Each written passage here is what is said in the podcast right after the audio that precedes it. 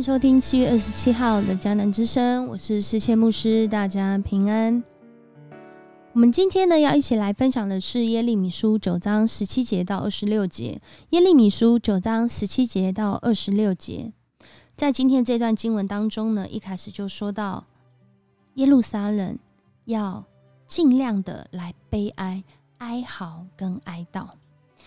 下面这段经文说，上主万军的统帅这样说：你们要思想所发生的事，要雇佣陪哭的妇女来哀嚎。雇专唱挽歌的女子来哀悼，也就是哀歌。人民说要催他们快点来帮我们唱这个挽歌，唱这个哀歌，要唱到我们痛哭流涕、泪如雨下，而且要听听这西安城里哀嚎的声音。我们被摧毁了，我们大大的受辱，我们必须离乡背井，我们的家被拆毁了。在这里，耶利米说：“妇女们呐，要听上主的话。”你们留心听他的话，要教你们的女儿，教你们的朋友来哀嚎，来唱这个哀歌，因为死亡要从窗口进来，他要侵入我们的宫殿，甚至他要消灭，让让这些孩童、年轻人都死亡。到时候遍地横尸，这个横尸啊，这些尸体就很像田野里的这个粪堆，很多一堆一堆的在那个地方。而且他们会像割下的麦穗，没有人捡起。而上主就这样命令、宣布这样的命令，因为在当时很难想象未来竟然是一个这样的景况。而且为什么要雇佣这些陪哭的、这些唱哀歌的，要教打唱哀歌呢？因为这在表达到时候那样的情景是惨不忍睹的，是真的是找。更多的人来唱这悲哀的歌都不够表达到时候的那个悲哀的感受，而这时候的人们在做什么呢？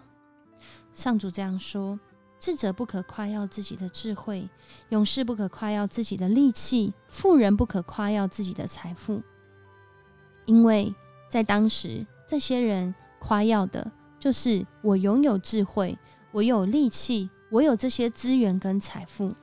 但是上帝说，人若要夸耀，应该要夸耀认识上帝、明白上帝，因为上帝有不变的慈爱，因为上帝执行公道、伸张正义，而且上帝喜爱这些，他喜爱他不变的爱与他的儿女同在，他喜爱公义发生在土地上，所以他有说到日子将到。他即将要惩罚、要审判这些人。这些人有哪些人呢？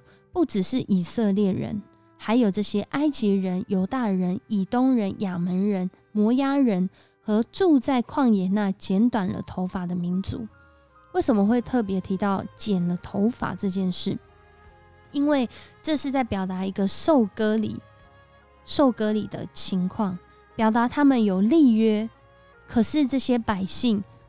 可能都毁了他们的约，不遵守与上帝立的约，活在罪恶当中。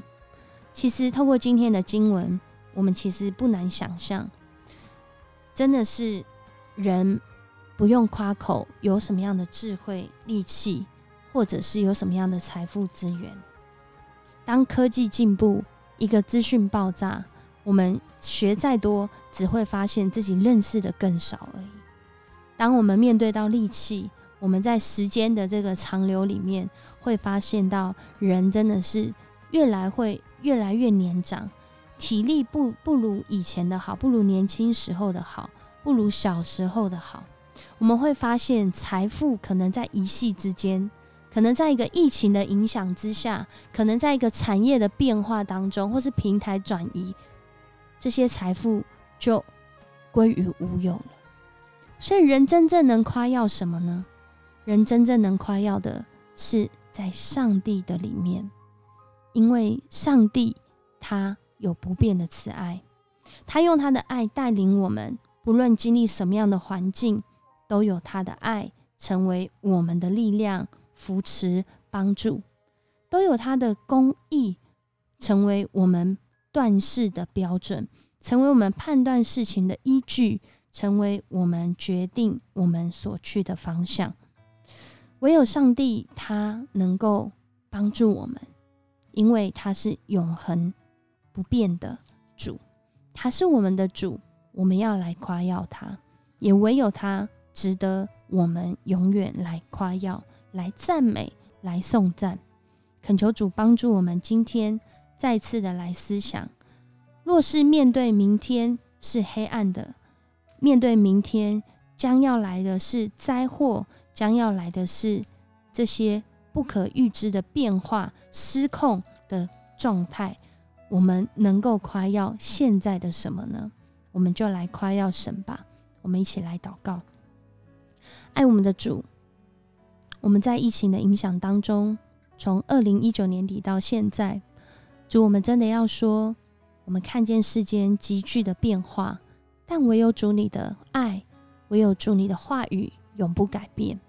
主，你再再的透过你的话语对我们说：“你爱我们，你让我们即使在黑暗当中仍有出路，仍有盼望，因为你与我们同在。你让我们在黑暗的境况中仍然有力量，持续的活出从主来的教导真理。因为主，你用你不变的爱在支撑我们。主啊，你也是公义的主，你要我们在这黑暗的世代。”活出主你的公义，因为唯有公义才能够长存。主啊，你厌恶罪恶，你不愿意我们活在罪恶当中，你不愿意我们活在悲哀哭泣当中。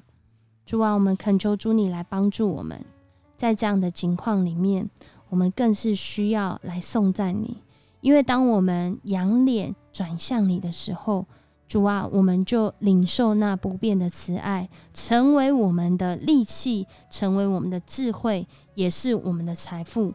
因为唯有主你，才能够用永远不改变的爱来扶持我们，为我们带来那个永远不改变、永远不失落的生命。